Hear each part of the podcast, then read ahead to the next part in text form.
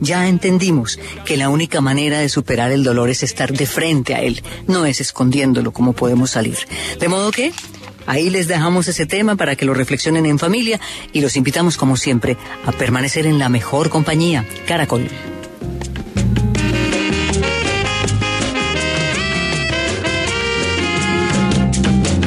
Una gota de agua, una noche, una luna nueva me hace recordar.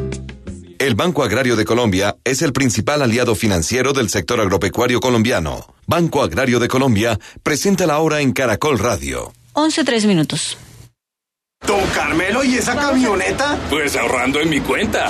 ¿Y esa bodega llena de fertilizantes? Con mi tarjeta Agroinsumos.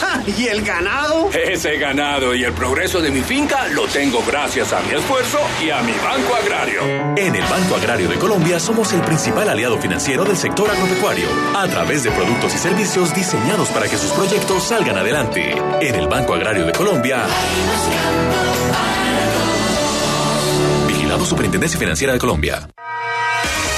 Última hora Caracol. Dirige Diana Calderón. 11 de la mañana, 3 minutos. Un bogotano es el nuevo, el nuevo, líder de la Vuelta a España, pero también allí está participando Nairo Quintana. ¿Cómo le fue, Pacho Benítez?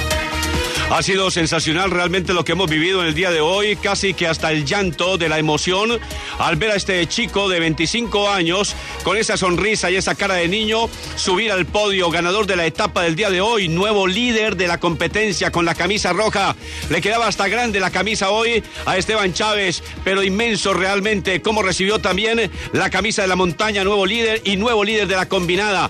Todos los premios se los ha llevado hoy este bogotano Esteban Chávez, que ha ganado la etapa del día de hoy en Caminito al Rey. Una etapa inédita, fantástico el final, con un premio de montaña de tercera categoría y una pronunciación impresionante en la carretera que supo realmente pasar por encima de Dumolón. Le ganó por un segundo. Nicolás Ross fue tercero nueve segundos y Nairo Quintana ingresó sexto a 26 segundos. Nuevo líder de la Vuelta a España se llama Esteban Chávez, bogotano, 25 años y en la sexta vez en la historia que un colombiano es líder de la Vuelta a España. Ya habían sido Lucho Herrera, Omar Hernández, El Zorro, Martín Farfán, Santiago Botero, Nairo Quintana y Esteban Chávez, bogotano 25 años, que además tiene un club ciclístico que se llama Fundación Esteban Chávez, ayudando a niños de escasos recursos para llegar al ciclismo nacional e internacional. Bienvenida a la primera victoria de Colombia en la Vuelta a España, en esta Vuelta a España que ha arrancado ayer con un líder simbólico, pero hoy tiene un líder real. Se llama Esteban Chávez, bogotano, colombiano, 25 años. La primera de muchas victorias sin duda en esta Vuelta a España 2015, 11 de la mañana, 5 minutos en el mundo. El gobierno de Venezuela remete contra el expresidente español Felipe González por sus críticas a la crisis que vive el país. Andrea Aguilar. El presidente Nicolás Maduro volvió a atacar a González, a quien califica como un bandido que asesora a la oposición para darle un golpe de Estado. Al bandido de los bandidos se la regalaron al bandido de los bandidos, Felipillo de España. Ahora asesor político y jefe de la oposición, el Felipillo. Ahora será Felipe primero. Debe ser que viene como rey otra vez para acá. Cuando Felipe González hable, nosotros amén.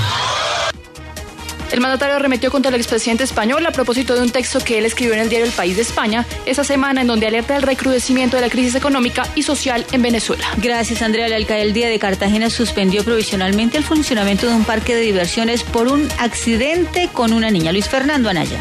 La decisión obedece a los hechos sucedidos en la noche del sábado en los que se vio involucrada una menor de edad que habría recibido una descarga eléctrica al bajar las escaleras de una de las atracciones de la también conocida como Ciudad de Hierro. La directora distrital de salud, Marta Rodríguez Otálora. Frente a los resultados de laboratorio, se pudo comprobar que realmente sí había recibido una descarga eléctrica. Bueno, la decisión desde ya del señor alcalde es de suspender la apertura del parque hasta tanto no se verifiquen cuáles fueron las condiciones. La menor está siendo trasladada a una unidad de cuidados intermedios en Barranquilla, aunque su condición es estable.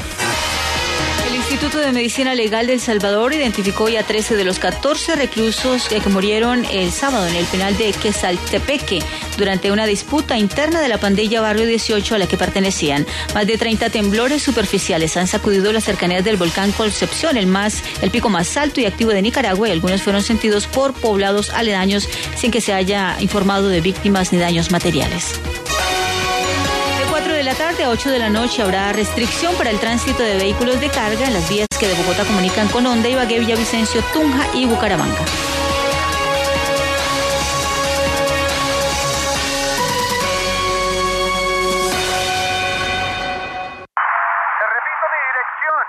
Inclinación orbital 17 grados, o una distancia de 289 millones de kilómetros del Sol. No tiene pierde.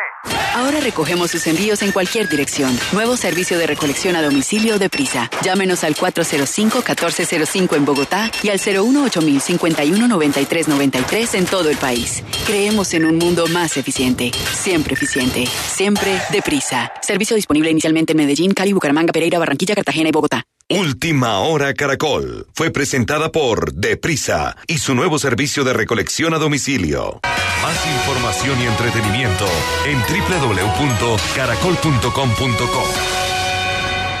Hoy Chevrolet, Find New Roads, presenta la hora en Caracol Radio. 11, 8 minutos. Esta no es una canción, pero es música para tus oídos cuando puedes alcanzar tus cero kilómetros en la gran feria financiera Chevrolet. Puedes hacerlo de la manera que quieras, con cero pagos durante un año o 0% de interés durante cuatro años. Tú eliges cómo vivir esta emoción hoy. Chevrolet, find new roads. Aplican condiciones de la entidad financiera. ¿Y usted cómo durmió anoche? Comodísimo. Colchones comodísimos para dormir profundamente. En la Fundación Universitaria Juan de Castellanos somos una familia en donde te diviertes, aprendes valores, haces amigos, investigas, emprendes y estudias lo que tú quieres. Carrera 11, número 1144 en Tunja. PBX 742-2944. www.jdc.edu.co. Fundación Universitaria Juan de Castellanos. Tu familia en Tunja. Camisas y pantalones Monarca tienen nuevos conceptos y evolución plena que actualizan la moda. Colecciones con el sello de la creatividad, distinción y calidad en todas sus prendas. Luce como tú quieras. Sport, clásico, elegante. Camisas y pantalones Monarca visten a Colombia desde Ibagué. Pídelas en tiendas de moda. Caracol Radio. Historias del mundo. Diana Uribe. Buenas. Les invitamos a los oyentes de Caracol que quieran ponerse en contacto con los programas, llamar al 338-0039, 338-0039 entre semana, o escribir a info arroba lacasadelahistoria.com, info lacasadelahistoria.com, o consultar nuestra página web www.lacasadelahistoria, www.lacasadelahistoria.com. Hoy, a petición del público, vamos a repetir el especial sobre Pablo Neruda, uno de los más grandes de los chilenos, de los latinoamericanos, de los poetas, de todos aquellos, de todos nosotros. Hoy le rendimos homenaje a Pablo Neruda. Me gustas cuando porque estás como y me oyes desde lejos y mi voz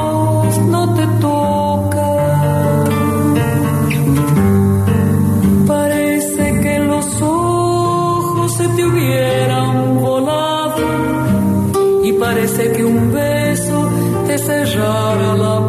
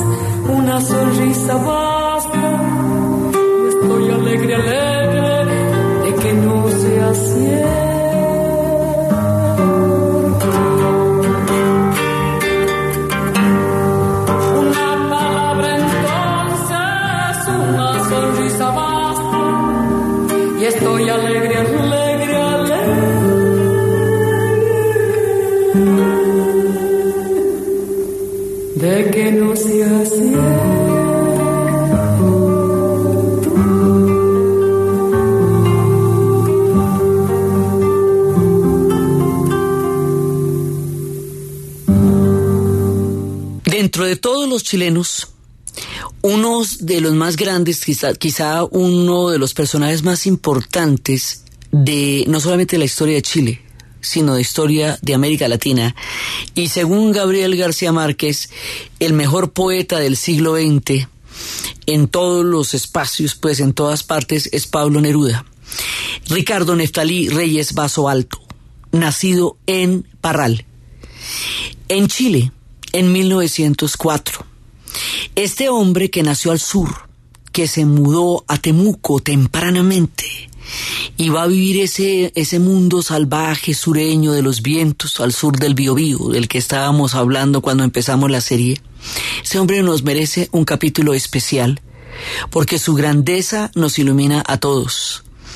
Hay algunos personajes que nos han ayudado a definir como latinoamericanos.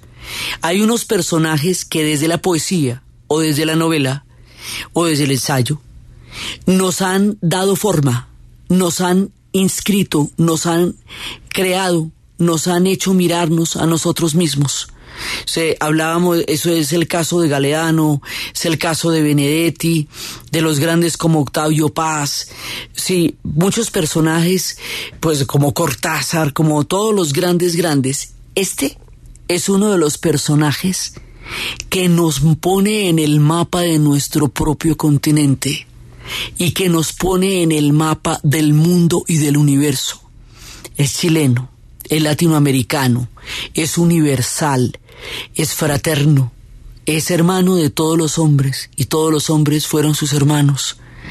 Este hombre fue viajero, diplomático, poeta, eh, fue un hombre comprometido profundamente con la ideología de su tiempo, con el tiempo en el que vivió. Conoció muchísimas partes del planeta. Su obra ha sido traducida al urdu, ha sido traducida al hindi, ha sido traducida, bueno, al árabe checo, polaco, búlgaro, al ruso en muchas ediciones. O sea, es uno de los poetas más traducidos en el mundo, uno de los hombres más conocidos en el mundo. Viajó, viajó, viajó por todas partes impenitentemente. Fue cónsul en Birmania, fue cónsul en Singapur, fue cónsul en el sudeste asiático. Fue un personaje al que la vida le dio la oportunidad de conocer la tierra entera y se hizo hermano de todos los hombres. Vivió los momentos históricos cruciales del siglo XX y de su patria. La narración de él es la narración de un mundo, de una historia, de una época, de un continente. Es la narración del siglo XX contada en los pasos y en los versos de Neruda. Él está fuera de serie. Estamos hablando aquí de un personaje grande entre los grandes.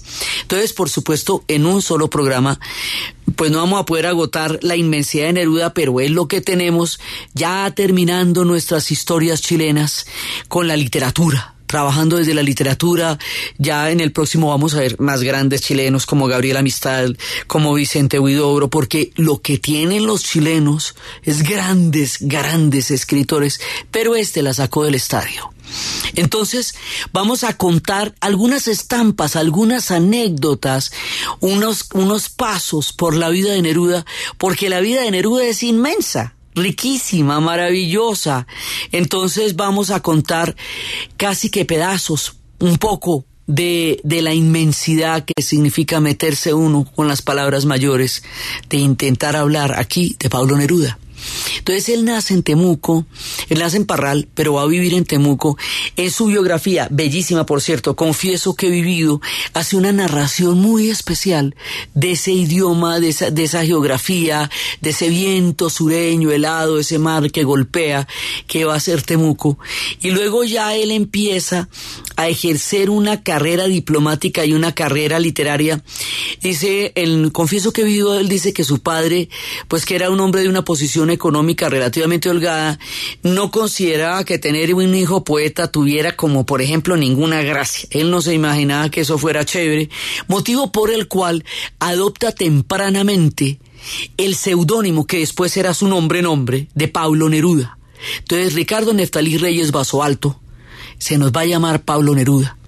Dicen que fue por el poeta checo, Jan Neruda, de quien tomó su nombre.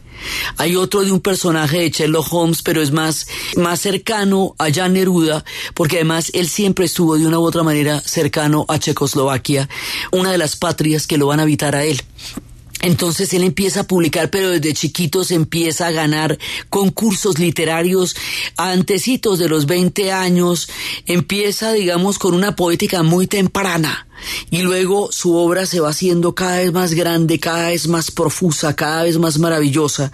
De manera que una de sus primeras obras, eh, digamos, digo primeras porque, porque va a haber muchas, va a llegar al millón de ejemplares, la va a conocer todo el mundo y es con lo que estábamos empezando. Se llama Los 20 poemas de amor y una canción desesperada. Entonces de ahí estábamos empezando el programa con uno de sus poemas cantado por Mercedes Sosa.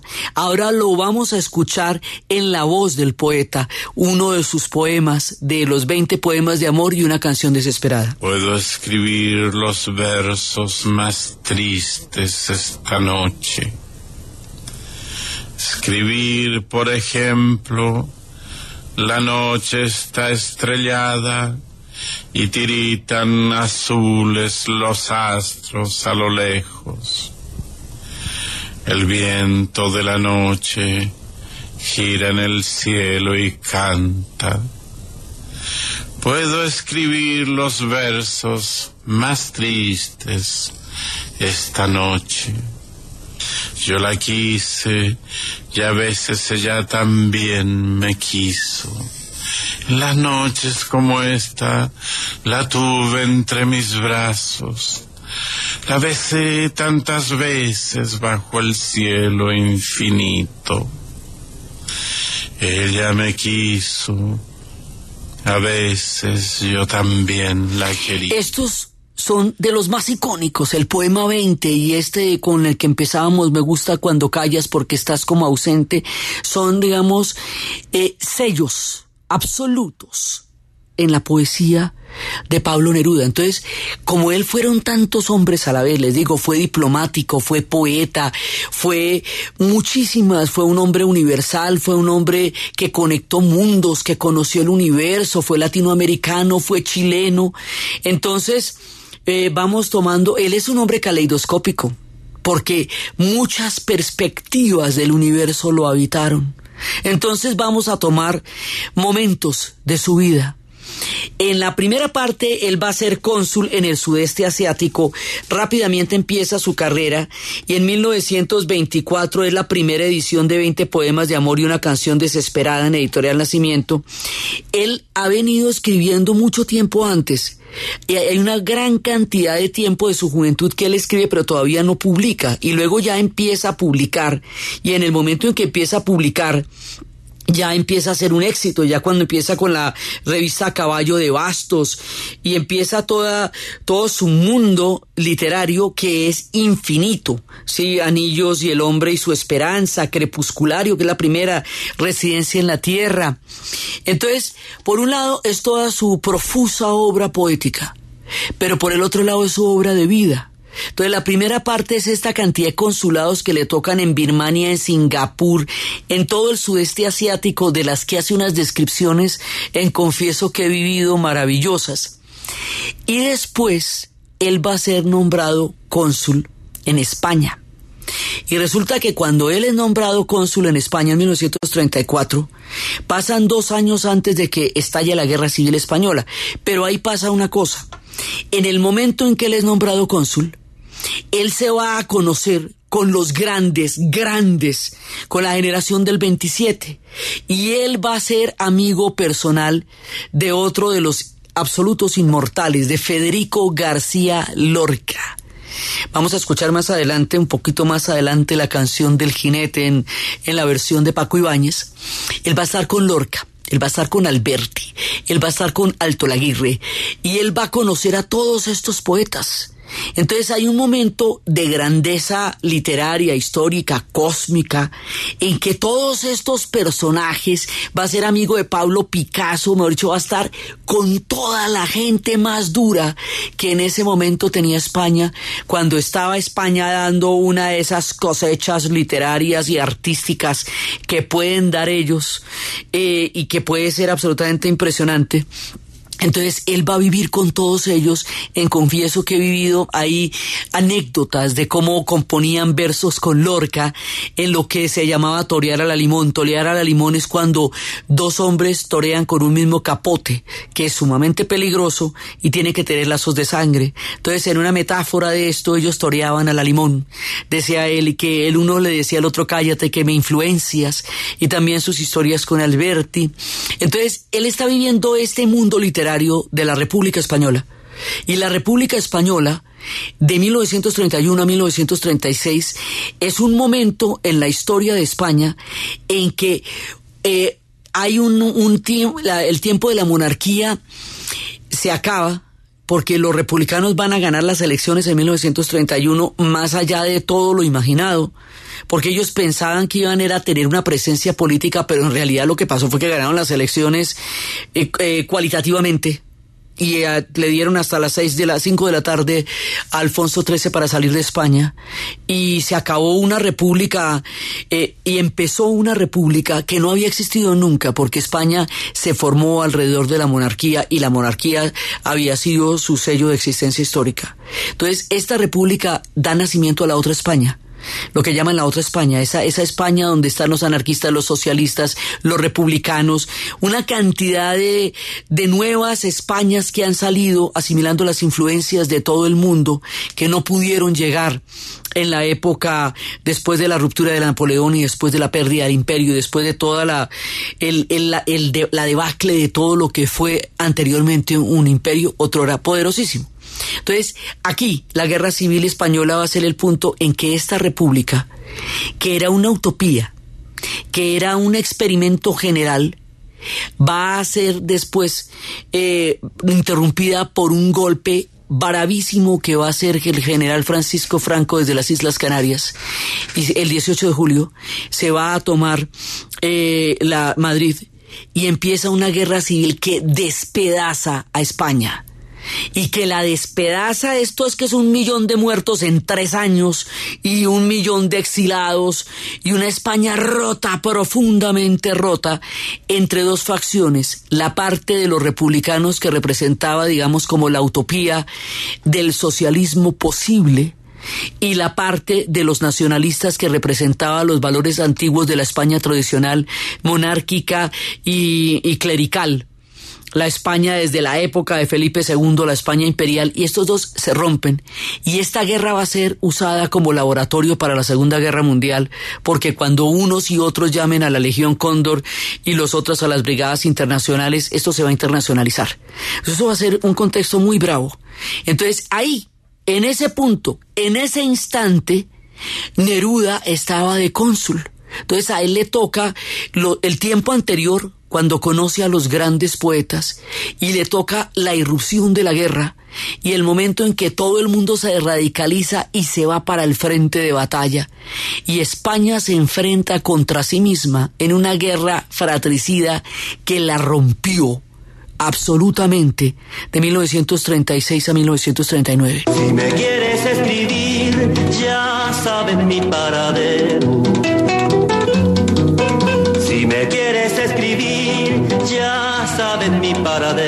en el frente de batalla primera línea de fuego.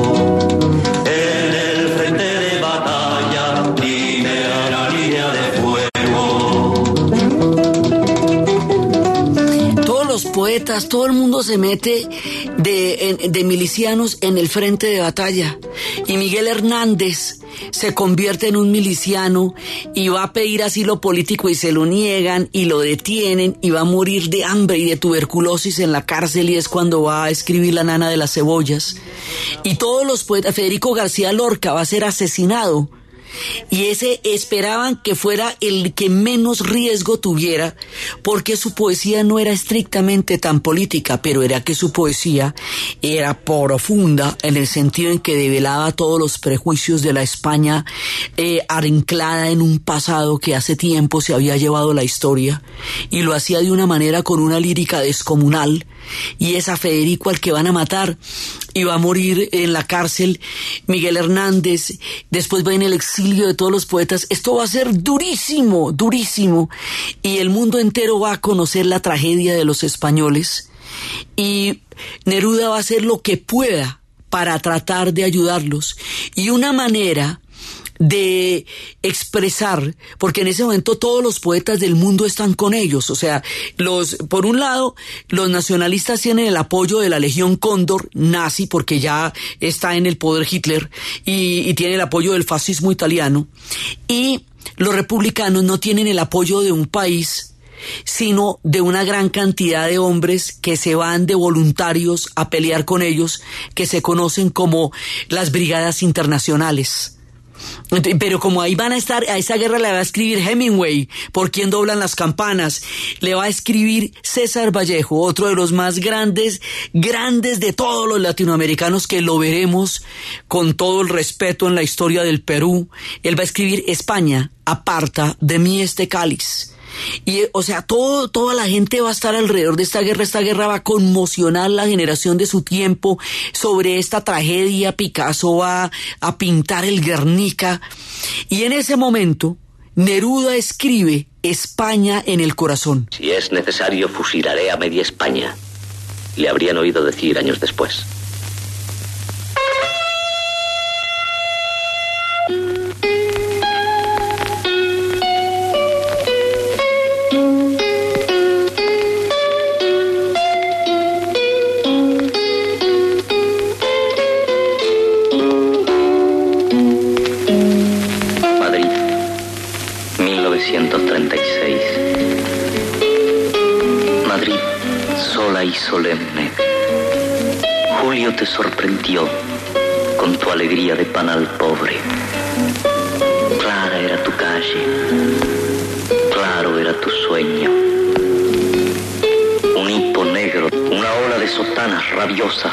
Entre tus rodillas sus senegales aguas, sus ríos de gargajo.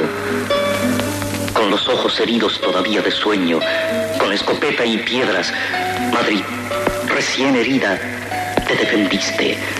Corrías por las calles dejando estelas de tu santa sangre, reuniendo y llamando con una voz de océano, con un rostro cambiado para siempre por la luz de la sangre, como una vengadora montaña, como una silbante estrella de cuchillos. Son pedazos, eh, trozos de España en el corazón. Esta es la descripción que hace Neruda de cómo se publicó ese libro por primera vez en la mitad de la guerra. Pasó el tiempo, dice, mi libro sobre España. La guerra comenzaba a perderse. Los poetas acompañaron al pueblo español en su lucha. Federico ya había sido asesinado en Granada. Miguel Hernández, de pastor de cabras, se había transformado en verbo militante. Con uniforme de soldado recitaba sus versos en las primeras líneas de fuego. Manuel Altolaguirre seguía con sus imprentas. Instaló una en pleno frente del este cerca de Girona, en un viejo monasterio. Allí se imprimió de manera singular mi libro España en el corazón.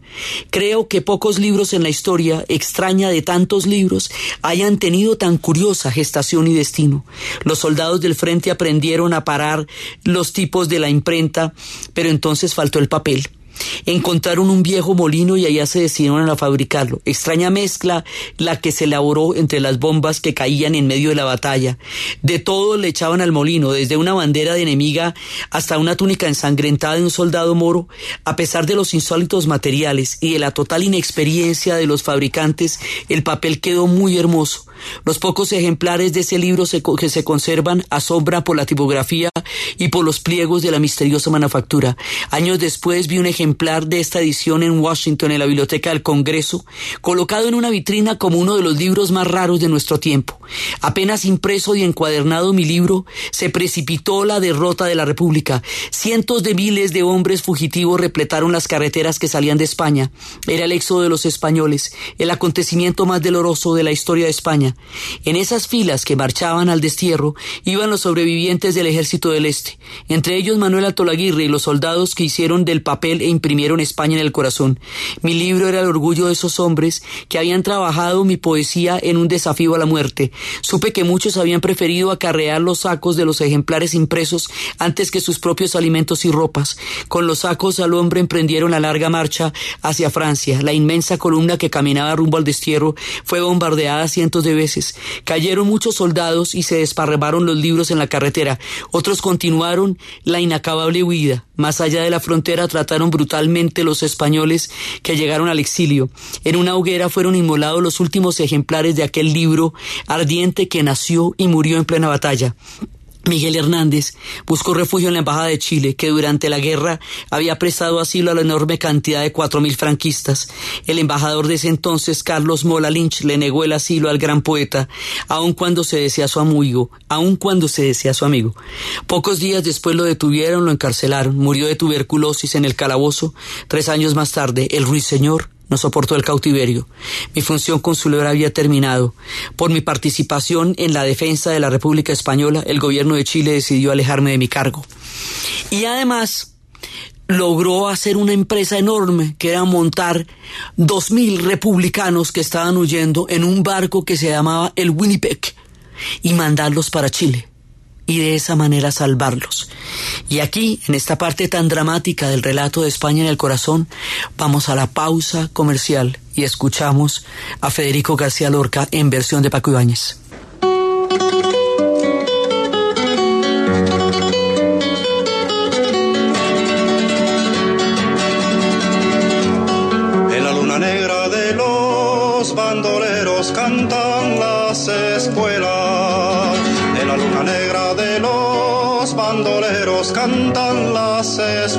Espuelas. Ay, caballito negro, donde llevas tu jinete muerto? donde llevas tu jinete muerto? Usando las tarjetas oficiales de nuestra selección, podrás obtener tu camiseta original. Bancolombia, el banco oficial de nuestra selección, presenta la hora en Caracol Radio. En Caracol Radio. Son las 11 de la mañana y 35 minutos. Mm, eh, mm, déjeme, yo le ayudo con su transacción del cajero. A veces es complicado. ¿Aceptarías la ayuda? ¿Sí o no? No, no acepto ayuda de personas desconocidas al realizar una operación en cajeros automáticos, pues así pueden engañarme y estafarme. Saber decir sí y no para tomar decisiones que ayuden a tu bienestar es hacer un uso responsable de tu dinero y tu banco. Grupo Bancolombia. Le estamos poniendo el alma. Vigilado Superintendencia Financiera de Colombia. Última hora Deportiva Caracol. Las buenas noticias para Colombia llegaron hoy en la Vuelta a España con Esteban Chávez. ¿Cómo fue la competencia? ¿Cómo llegó Nairo Quintana también? Nos informa Pacho Benítez. Emocionante para Colombia, resultado la segunda etapa de la Vuelta a España en bicicleta, con un final espectacular en premio de montaña de segunda categoría en Caminito del Rey. El colombiano Esteban Chávez, bogotano, 25 años, no solo ganó la etapa del día de hoy por un segundo en un duelo fantástico en la montaña Dumolón, sino que es el nuevo líder de la clasificación general. La etapa la ganó Esteban Chávez, Dumolón a un segundo, Nicolás Rosa a nueve segundos y Nairo Quintana sexto a 26 segundos. Clasificación general, primero Esteban Chávez, Dumolón a cinco segundos y Nicolás Ross a 15 segundos. Nairo Quintana es sexto a 36 segundos. Pero además, Esteban Chávez es líder de la clasificación de la montaña y líder de la combinada. Bien por Colombia y por este ciclista que también fuera campeón del Tour del Porvenir. Y el protagonista deportivo es el británico Lewis Hamilton de Mercedes, quien ganó la válida de Spa-Francorchamps de Bélgica de la Fórmula 1. Fue líder en toda la competencia y se mantiene primero en la clasificación general con 227 puntos. Más información en www.caracol.com.co y en Twitter, arroba caracoldeportes. Apetifor, producto natural. Apetifor mejora tu apetito. Apetifor mejora el apetito en niños y adultos. Calidad Natural Freshly. En productos naturales la primera opción. En Caracol Radio. Son las 11 de la mañana y 37 minutos. ¿Punto naturista? Gracias. Tiene Digestar Jalea con acción laxante, suave, blanda y placentera de Laboratorios Natural Freshly. Sí, señora. Tenemos la línea Natural Freshly. Digestar cápsulas Forte y Digestar Fibra para otras afecciones a Apetifor, Venas Full, Gasof y Finacid. ¿Y Freshly Pause cápsulas y Fibofor Fibra con probióticos? Naturalmente. Natural Freshly. Tratamientos científicos con productos naturales. En productos naturales, la primera opción. Con el sello del Instituto Farmacológico Botánico. ¿Y usted cómo durmió anoche? Comodísimo. Colchones comodísimos para dormir profundamente. En la Fundación Universitaria Juan de Castellanos somos una familia en donde te diviertes, aprendes valores, haces amigos, investigas, emprendes y estudias lo que tú quieres. Carrera 11, número 1144 en Tunja. PBX 742-2944. www.jdc.edu.co. Fundación Universitaria Juan de Castellanos. Tu familia en Tunja. Ser solidario es dar afecto, compañía, ayuda a quienes lo necesitan. Seamos solidarios. Fundación Solidaridad por Colombia, 40 años. 37 Caminata de la Solidaridad. Gran Festival Cultural y Folclórico. Desfile de carros antiguos, artistas, carrozas, reinas, actores, deportistas, puestos de recreación. Domingo 30 de agosto a partir de las 9 de la mañana desde el Parque Nacional por la ruta acostumbrada hasta el Centro de Alto Rendimiento. Patrocina Grupo Bancolombia, Pat Primo, Grupo Argos, Claro.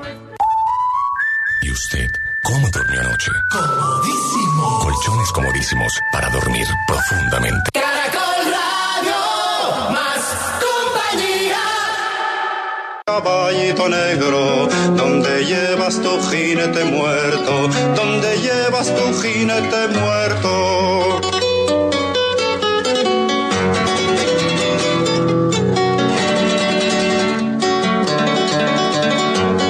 Las duras espuelas del bandido las riendas. Las duras espuelas del bandido inmóvil que perdió las riendas. Ay, caballito frío, qué perfume de flor de cuchillo, qué perfume de flor de cuchillo. Así, el mundo conoció la tragedia de los españoles en la guerra civil a través de sus poetas, de sus pintores, de sus músicos y de todos los poetas del mundo que replicaron la tragedia, hicieron tantas historias y tantos poemas a esta España desangrada que vivió uno de los episodios más brutales y aterrador que pueda vivir un pueblo, que es una guerra civil, una guerra fratricida. Pero era una época turbulenta. La guerra civil española fue el antecedente, laboratorio de la Segunda Guerra Mundial y la Legión Cóndor utilizó las armas que arrojó sobre España y sobre el Guernica como un ensayo general de lo que haría contra el mundo entero en la Segunda Guerra Mundial. Y más adelante, al poco tiempo, es que la, la, guerra civil española termina en, en julio del 39, en agosto del 39 y el primero de septiembre ya estalla la Segunda Guerra Mundial, o sea, eso empatan una con la otra. Y en la Segunda Guerra Mundial, de la que hemos hablado profusamente, hay un episodio en particular al que Neruda le va a dedicar en el libro Tercera Residencia uno de los poemas que lo dará a conocer por el mundo también. O sea, ya en ese momento él era una celebridad, pero esto va a ser su manera de testimoniar su fraternidad hacia otra de las tragedias que seguían pasando en ese momento en el mundo. Pasar de la Guerra Civil Española a la Segunda Guerra Mundial era inimaginable y dentro de la Segunda Guerra Mundial, donde pasan tantas cosas tan terribles, la definición de la guerra, uno de los momentos en donde cambia el curso de la guerra, está marcado por una tragedia de proporciones inimaginables, la batalla de Stalingrado. A la batalla de Stalingrado, Neruda le va a componer un poema que se llama Canto de Amor a Stalingrado. Y vamos a escuchar un fragmento en la voz del poeta. Mi voz estuvo con tus grandes muertos, contra tus propios muros machacados. Mi voz sonó como campana y viento, mirándote morir, Stalingrado. Deshechas van las invasoras manos, triturados los ojos del soldado. Están llenos de sangre los zapatos que pisaron tu puerta, Stalingrado. Acero azul de orgullo construido, pelo de planetas coronado, tu baluarte de panes divididos, tu frontera sombría, Stalingrado, las condecoraciones que tus muertos han puesto sobre el pecho traspasado de la tierra y el estremecimiento de y la vida, Stalingrado, la sal profunda que de nuevo traes al corazón del hombre acongojado con la rama de rojos capitanes salidos de tu sangre, Stalingrado, la esperanza que rompen los jardines como la flor del árbol esperado, la grabada de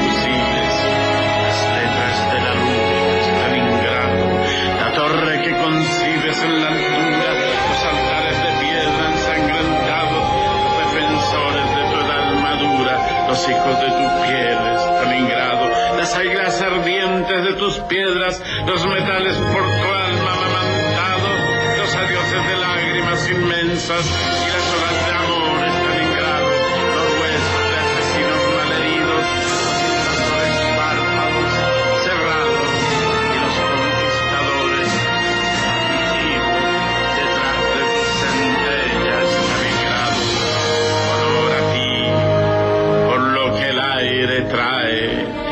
se ha de cantar y lo cantado, honor para tus madres y tus hijos y tus nietos, Stalingrado, honor al combatiente de la bruma, honor al comisario y al soldado, honor al cielo detrás de tu luna, honor al sol de Stalingrado, guárdame un trozo de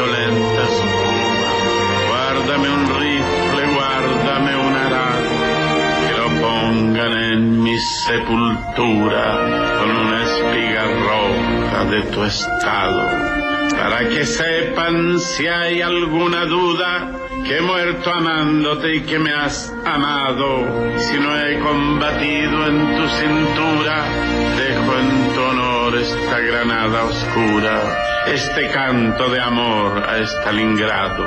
Esta es una fase del poeta, su compromiso con su credo político también, y todo lo que él participó con su verso, con su poesía, con su gestión diplomática en lo que él creía en los momentos más graves del siglo XX, en la Guerra Civil Española y la manera como él se pronunció frente al momento, esto es en 1942 cuando está componiendo esto, en el momento en que se está definiendo todo el rumbo de la humanidad, pues en la batalla de Stalingrado. Esa es una parte de él. Otra parte de él es nuestra América, este es el universal. Pero es que resulta que Neruda, además, estuvo escribiendo durante más de 10 años lo que va a ser un monumento gigantesco a nuestra América, algo que nos, que nos desborda en lo, en la grandeza. Si fuera, digamos, si fuera una pintura sería un tríptico monumental, si fuera una, digamos, si fuera una saga sería una cosa increíble, pero es un poema ese poema, de lo más grande, de lo más importante que él escribió, no solo por su propia poesía, sino por todos nosotros, América. Ese es el canto general. Y eso es, digamos, de los momentos más grandes de su poesía. Vamos a leer dos cositas, el canto general es enorme, pero es monumental, pero vamos a leer dos pedacitos. Dice, antes de la peluca y la casaca fueron los ríos Ríos arteriales fueron las cordilleras en cuya honda raída el cóndor o la nieve parecían inmóviles. Fue la humedad y la espesura, el trueno sin nombre todavía, las pampas planetarias. El hombre tierra fue, vasija, párpado, del barro trémulo, forma de la arcilla, fue cántaro caribe, piedra chipcha, copa imperial o sílice araucana, tierno y sangriento fue, pero en la empuñadura de su arma de cristal humedecido las iniciales de la tierra estaban escritas. Nadie pudo recordarlas después. El viento las olvidó. El idioma del agua fue enterrado, las claves se perdieron o se inundaron de silencio o sangre. No se perdió la vida, hermanos pastorales, pero como una rosa salvaje cayó una gota roja en la espesura y se apagó una lámpara de la tierra. Yo estoy aquí para contar la historia desde la paz del búfalo hasta las azotadas arenas de las tierras fatales en las espumas acumuladas de la luz ártica y por las madrigueras despeñadas de la sombría paz venezolana. Te busqué, Padre mío, joven guerrero de tiniebla y cobre, o tú, planta nupcial, caballera indomable, madre caimán, metálica paloma. Yo, incásico de legamo, toqué la piedra y dije quién, ¿Quién me espera?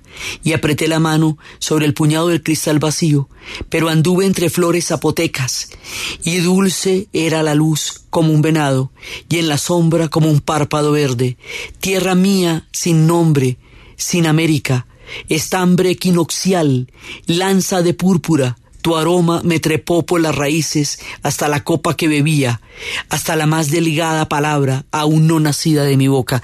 Así empieza uno de los grandes monumentos a la literatura, a la narrativa y a la existencia de nosotros como continente, el canto general. Y hay momentos en que esto, digamos, hay poemas dentro del canto general que a él le, le dieron premios maravillosos que despierta el leñador. Dice, yo aquí me despido Vuelvo a mi casa, a mis sueños, vuelvo a la Patagonia en donde el viento golpea el océano y salpica el hielo del océano. No soy nada más que un poeta, os amo a todos. Ando errante por el mundo que amo. En mi patria encarcelaron mineros y los soldados mandaban a los jueces. Pero yo amo hasta las raíces de mi pequeño país frío. Si tuviera que morir mil veces, allí querría morir. Si tuviera que nacer mil veces, allí querría nacer, cerca de la araucaria salvaje, del vendaval del viento, de las campanas recién compradas. Que nadie piense en mí, pensemos todos en la tierra, golpeados con amor en la mesa, no quiero que me vuelva la sangre a empapar el pan, los frijoles, la música. Quiero que venga conmigo el minero, la niña, el abogado y el marinero, el fabricante de muñecas. Que entremos al cine y salgamos a beber el vino más rojo. Yo no vengo a resolver nada. Yo vine aquí para cantar y para que cantes conmigo son pedazos, digamos, y otro de los, de los momentos que le valieron los premios es este, que nada de esto pase, que despierte el leñador, que venga Abraham con su hacha, con su plato de madera a comer con los campesinos, que su cabeza de corteza, sus ojos vistos en la niebla, en las arrugas de la encina, vuelvan a mirar al mundo subiendo sobre los follajes, que más altos que la sequía, que entre a comprar en las farmacias, que tome un autobús a Tampa, que muerda una manzana amarilla, que entre en un cine, que converse con toda la gente sencilla, que despierte el labrador, que venga Abraham, que hinche su vieja levadura de tierra dorada y verde de Illinois, y levante el hacha de su pueblo contra los nuevos esclavistas, contra el látigo del esclavo, contra el veneno de la imprenta, contra la mercadería sangrienta que quiere vender, que marchen cantando y sonriendo el joven blanco, el joven negro, contra las paredes de oro, contra el fabricante de odio, contra el mercader de la sangre, cantando, sonriendo y venciendo, que despierte el leñador. Todo esto son apartes del canto general, digamos la obra más monumental a nivel poético de él y del continente. O sea, esto es de, la, de los momentos cumbres de nuestra literatura. Pero esto es Neruda en su tono más trascendental en su tono más grave, en su tono más comprometido, en su tono más complejo, pero él era un poeta de amor y él escribió los versos del capitán y toda una gran cantidad de historias. Primero se casó con una mujer irlandesa, luego se va a enamorar de otra que se llama Delia del Carril y se casa y pero en Chile no hay divorcio, entonces no le reconocían el segundo matrimonio con ella y hay un momento en que él se va para el exilio le toca irse para el exilio, le toca salir de Chile y va a estar en el sur de Italia y allá va a conocer a una mujer que va a inspirar el resto de su vida. Ella va a ser su musa, ella va a ser la mujer que él amará profundamente, Matilde Urrutia. A ella escribe los versos del capitán y ella diría después, yo soy la inspiradora de estos versos y eso me da motivo para haber nacido. Entonces son los versos que escribe a ella cuando él regresa del exilio a Chile, del día del carril lo está esperando y se le arma un rollo y solamente hasta 10 años después puede casarse con Matilde Urrutia porque en Chile no había divorcio. Pero en ese momento en el que él está en el exilio y se conoce en Italia con Matilde Urrutia y empiezan a vivir esa historia de amor que será la más sublime porque ella va a estar con él hasta el final, ahí esto va a ser llevado al cine en una película hermosísima que se llama El Postino el cartero, que es la historia de un cartero que le lleva a la correspondencia durante los días del exilio y que se enamora de una muchacha del pueblo y que no sabe cómo enamorarla y que le pide poemas a Neruda para poderla enamorar. Y la, la mamá de esa muchacha, la abuela de esa muchacha le tiene mucho miedo a este cartero porque la trata con metáforas y eso le parece una cosa miedosísima.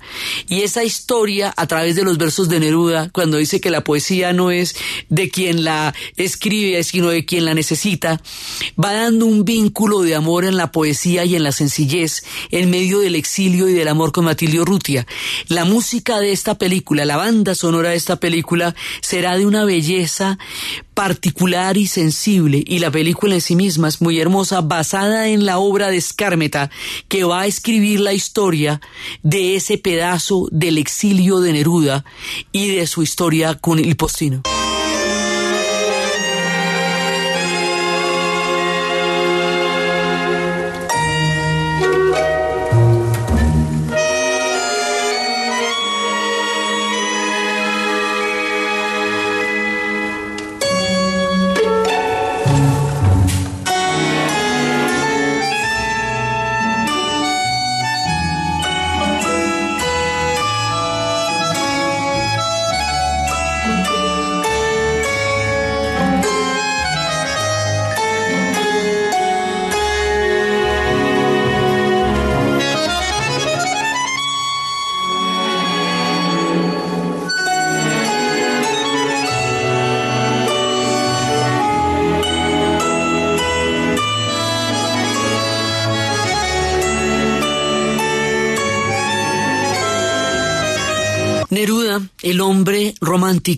Y para romances, los versos del capitán. Es muy, muy bella.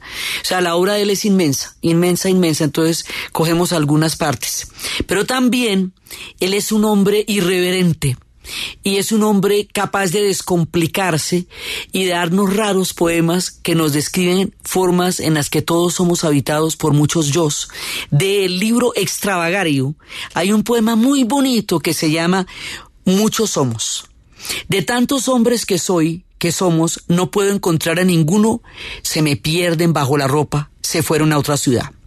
Cuando todo está preparado para mostrarme inteligente, el tonto que llevo adentro se toma la palabra en mi boca.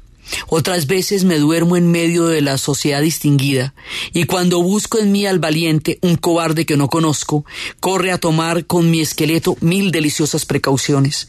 Cuando arde una casa estimada, en vez del bombero que llamo, se precipita el incendiario, y ese soy yo. No tengo arreglo. ¿Qué debo hacer para corregirme? ¿Cómo puedo rehabilitarme? Todos los libros que leo celebran héroes refulgentes, siempre seguros de sí mismos. Me muero de envidia por ellos. En los films de y balas me quedo envidiando al jinete, me quedo admirando al caballo. Pero cuando pido al intrépido, me sale al viejo perezoso.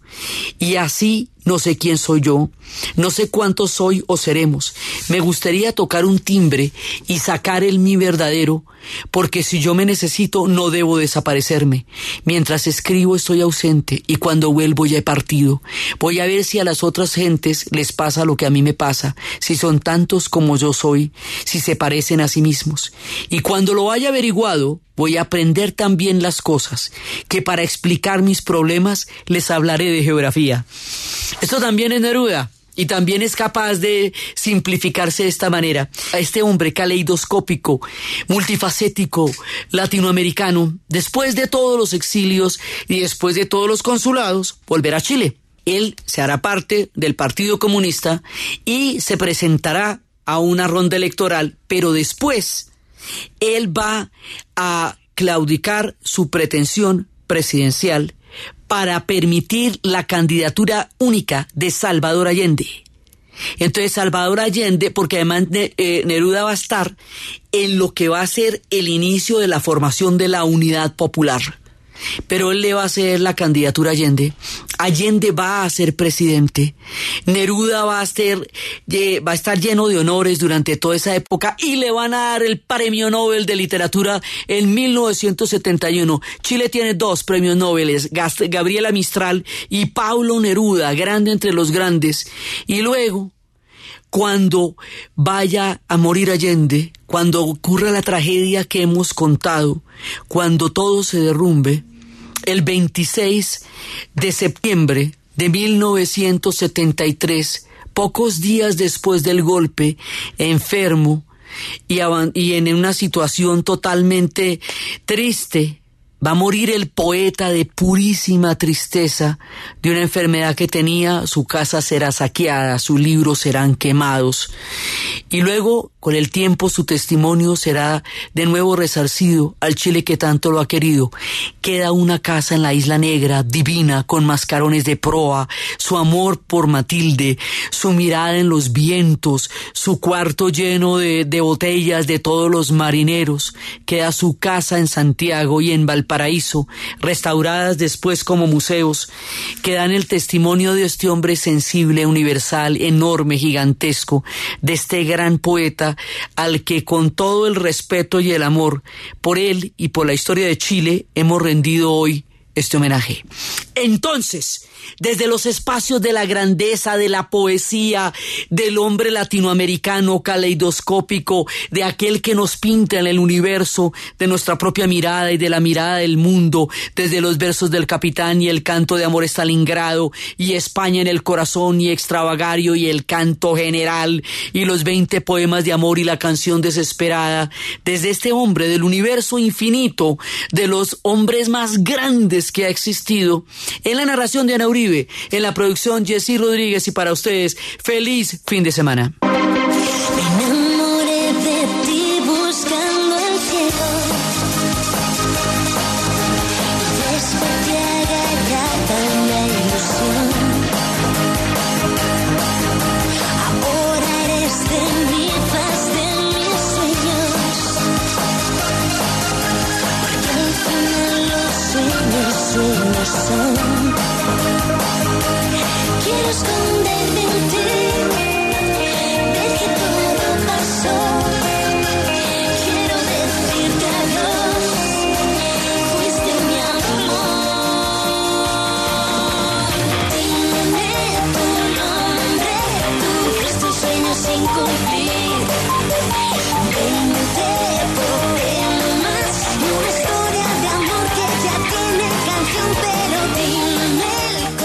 Sí, hay un nuevo Renault. Colombia evoluciona. Renault evoluciona. Renault presenta la hora en Caracol Radio. 12 del mediodía. Andrés, escuché lo del nuevo puesto. Felicitaciones. No es lo único que estreno, mire. Ah, es el nuevo Renault. Sí, es el nuevo Renault. Sí, hay un nuevo Renault, solo en reventa mil unidades con 5 años de garantía. Ven a nuestros concesionarios y reserva ya el tuyo. Colombia evoluciona. Renault evoluciona. Aplican condiciones y restricciones. Éxito para servirte presenta Última Hora Caracol.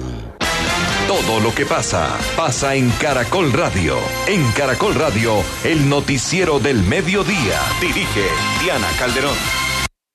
Son las 12 del mediodía, un minuto. Oyentes de Caracol Radio, yo soy Narda Guarín en compañía de los periodistas del servicio informativo. Les vamos a contar cuáles son los hechos más importantes que se han registrado en las últimas horas en Bogotá, Colombia y el mundo.